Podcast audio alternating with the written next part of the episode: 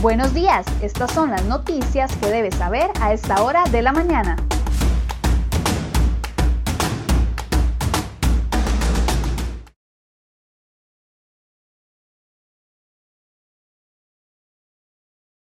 mundo en este momento. Esto sucedió en México la noche de este lunes. 23 personas murieron y otras 65 están hospitalizadas tras derrumbarse la noche de este lunes una sección de la línea 12 del metro de la Ciudad de México. 23 personas fallecidas hasta el momento. Las primeras imágenes en un video muestran cómo dos vagones del metro cayeron sobre la carretera en la que en esos momentos circulaban decenas de vehículos. Se dio durante la hora pico a las 10 de la noche en esa ciudad. Al parecer la vía elevada presentaba problemas desde el terremoto del 2017 y fue denunciado por vecinos en varias redes sociales. Sin embargo, nunca se le tomó las precauciones del caso. Termina con esta tragedia que enluta a México, la mayor tragedia desde el terremoto del 2017. Decenas de familiares se acercaron a buscar entre los escombros a las víctimas, mientras que los cuerpos de rescate suspendieron la búsqueda durante la noche debido a la debilidad de la estructura que amenaza con venirse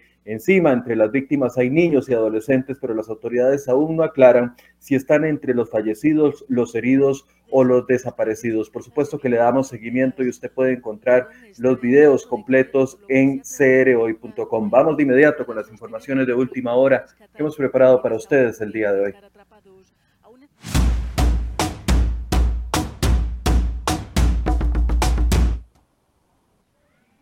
Escuche bien este caso, dos funcionarios de la Policía Penitenciaria del Ministerio de Justicia de la cárcel conocida como La Reforma en Alajuela fueron denunciados por una orientadora de esa entidad por acoso sexual y laboral.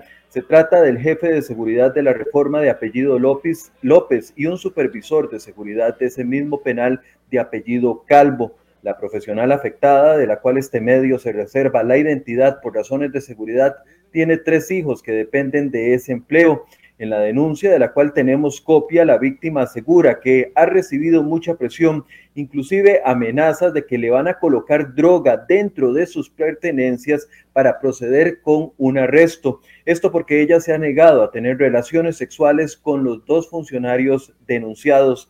Según la ofendida, incluso accedió a compartir fotos íntimas porque los denunciados pasaban insinuando que ya tenían listo el plan para que la detuvieran por tráfico de drogas y de celulares dentro de la cárcel. Actualmente ella está bajo investigación. En nuestra portada podrá encontrar la denuncia y los intentos fallidos por obtener una respuesta de los denunciados.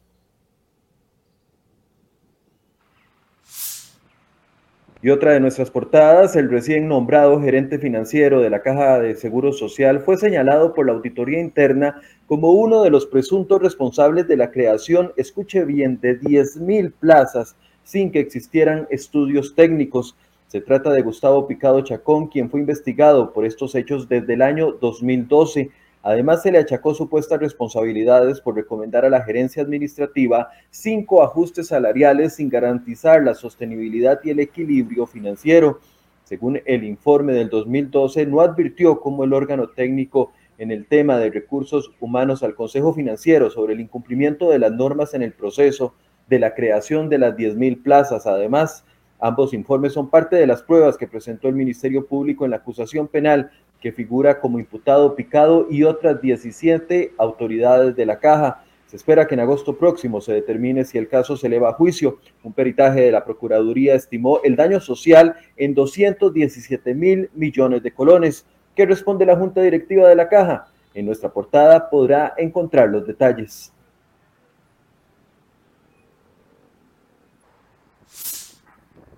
Y ojo a esta información porque el Centro Centroamericano de Población de la Universidad de Costa Rica advierte que de mantenerse la cantidad de contagios diarios, el panorama será muy preocupante para el mes de junio. Con una tasa de contagio superior al 1.33 como la actual, los casos nuevos podrían llegar a 10.000 contagios diarios nuevos dentro de un mes. Para el demógrafo Luis Rosero, la tasa de reproducción actual superó todas las proyecciones más pesimistas que se habían hecho. Según el reporte, si se logra bajar la cifra a un R1, el país siempre registraría 4.000 contagios diarios dentro de un mes, con 2.200 personas hospitalizadas y 1.000 en cuidados intensivos. Incluso las medidas tomadas por el gobierno para esta semana, como la restricción vehicular y cierre de algunos comercios, serían insuficientes para bajar la cantidad de casos nuevos.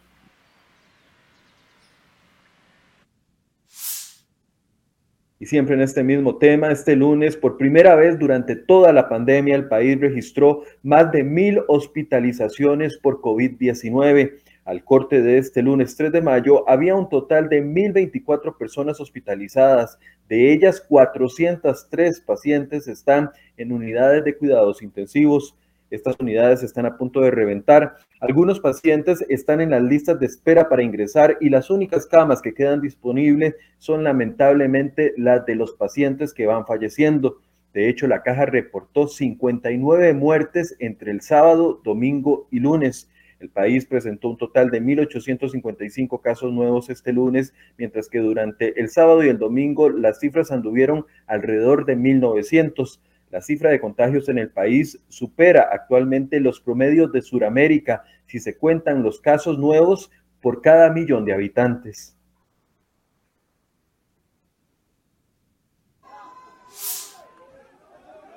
Y mientras los comercios pequeños pagan con el cierre de sus actividades los contagios que se dan en las fiestas clandestinas, la posibilidad de detenerlas parece estar un poco lejos. La Asociación de Jueces ACOJUT pidió al Consejo Superior del Poder Judicial abstenerse de emitir directrices para, para pedir allanamientos.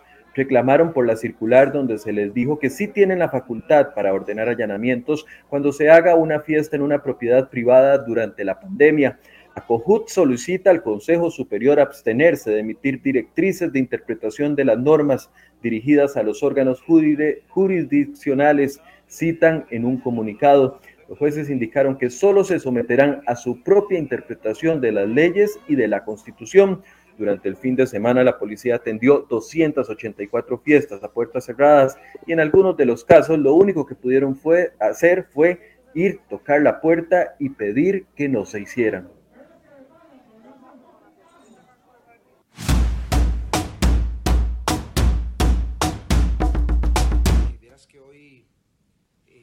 Bueno, y esto también es una noticia de última hora. Usted lo reconoce, es el exjugador de fútbol Alonso Solís, que relató la noche de este lunes que trataron de secuestrar y violar a su hija Michelle. A través de sus historias en Instagram dijo que la situación se dio en un parque público.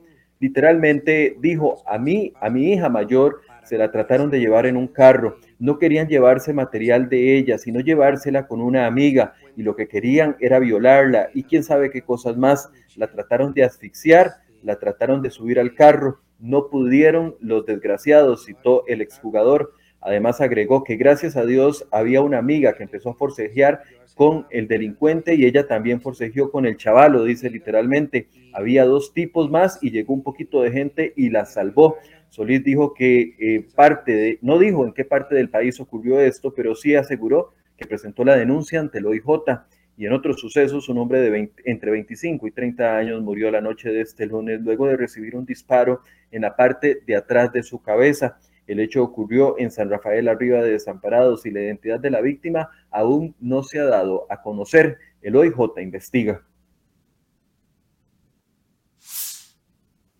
Y no sea víctima de esta nueva estafa. Los gavilanes virtuales están haciendo millones con licencias para conducir falsas. Ofrecen, las ofrecen en las redes sociales. Necesita la licencia y no la ha obtenido por tanto papeleo y complicaciones. Escríbame y yo le ayudo. De esta forma, un sujeto vecino de Acerrí ofrece a través de Facebook ayuda con la obtención de la licencia de conducir a cambio de un pago de 150 mil colones.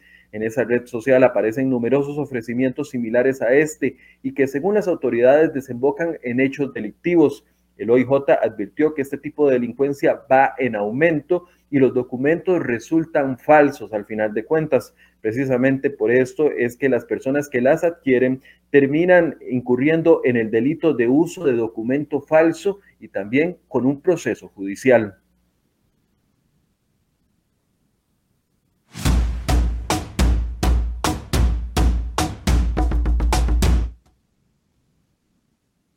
Y el gobierno contradice a la Corporación Arrocera Nacional con arroz y asegura que el país sí tiene suficiente cantidad de este grano para abastecerse por todo un año.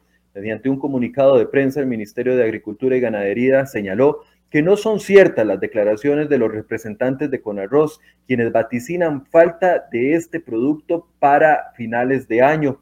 Según la corporación, este 2021 se van a requerir 68.655 toneladas métricas del producto, pero solo hay autorización para comprar 50.000 toneladas métricas en el extranjero y exportarlas o importarlas más bien ellos mismos. Por la importación con arroz no pagan ningún tipo de impuesto en el ingreso al país, pero vende el producto a los consumidores al mismo precio como si se pagaran impuestos. El ministro señaló que en este momento a precios internacionales altos le hacen un llamado a Conarroz para que sigan produciendo al interno y no expongan al país a pagar altos costos internacionales.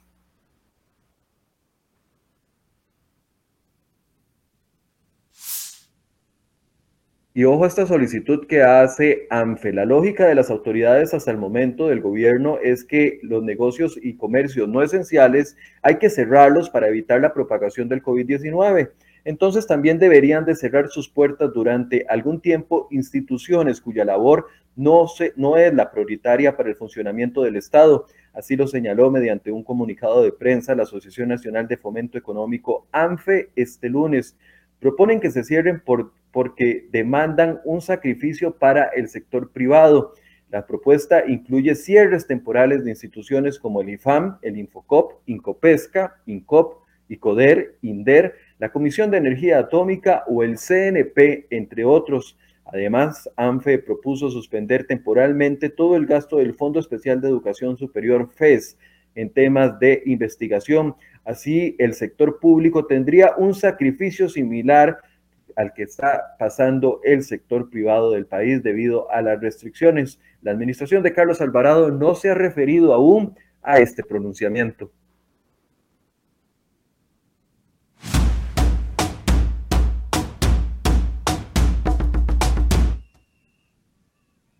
En noticias internacionales, Colombia también hoy es noticia. La dimisión del ministro de Hacienda de ese país, Alberto Carrasquilla, no ha disminuido la indignación por la represión de las protestas del gobierno del presidente Iván Duque.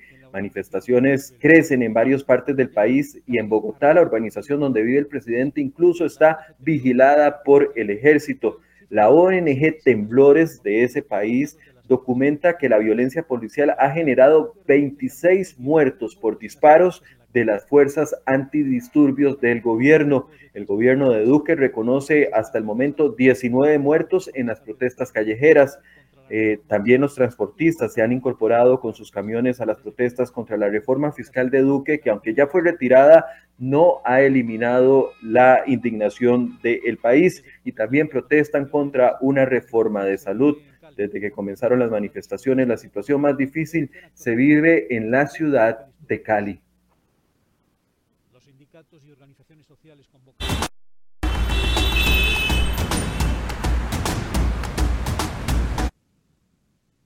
Bueno, mientras hacemos un recorrido por las principales eh, carreteras de nuestro país, les recuerdo dos cosas. La primera es que hoy aplica restricción vehicular sanitaria en todos los 44 cantones de la zona central del país.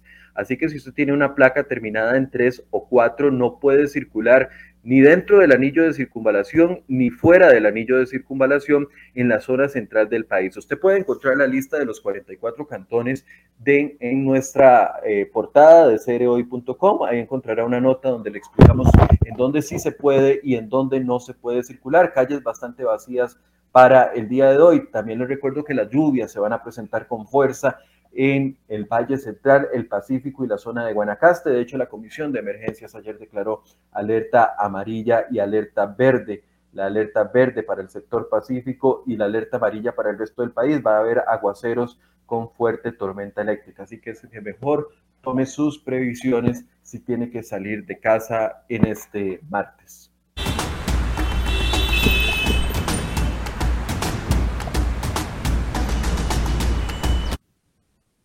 7 con 38. Los invito a dos cosas antes de retirarme. Primero, a que lean las, eh, todas las informaciones completas en la portada de cereoy.com, los relatos, los videos, toda la información que hemos preparado para ustedes en esta agenda informativa. Y lo segundo es que me acompañen en el programa Enfoques a partir de las 8 de la mañana. Vamos a estar haciendo análisis político de muchas cosas que han sucedido en los últimos días. Por ejemplo, quedó fuera del directorio legislativo la fracción del Partido Acción Ciudadana. ¿Es esto una jugada política de alguno de los partidos, una jugada política del PAC por tratar de distanciarse del gobierno? Bueno, vamos a analizar eso. Hoy es el discurso del presidente, el último ante esta Asamblea Legislativa a partir de las 9 y 30 de la mañana. ¿Qué va a ofrecer Carlos Alvarado en este último discurso? Se cumplieron las promesas del año pasado, dijo que venía reactivación económica y un año, un año después aún la estamos esperando. Bueno, una analista política nos va a ayudar a entender este panorama y lo que viene con las elecciones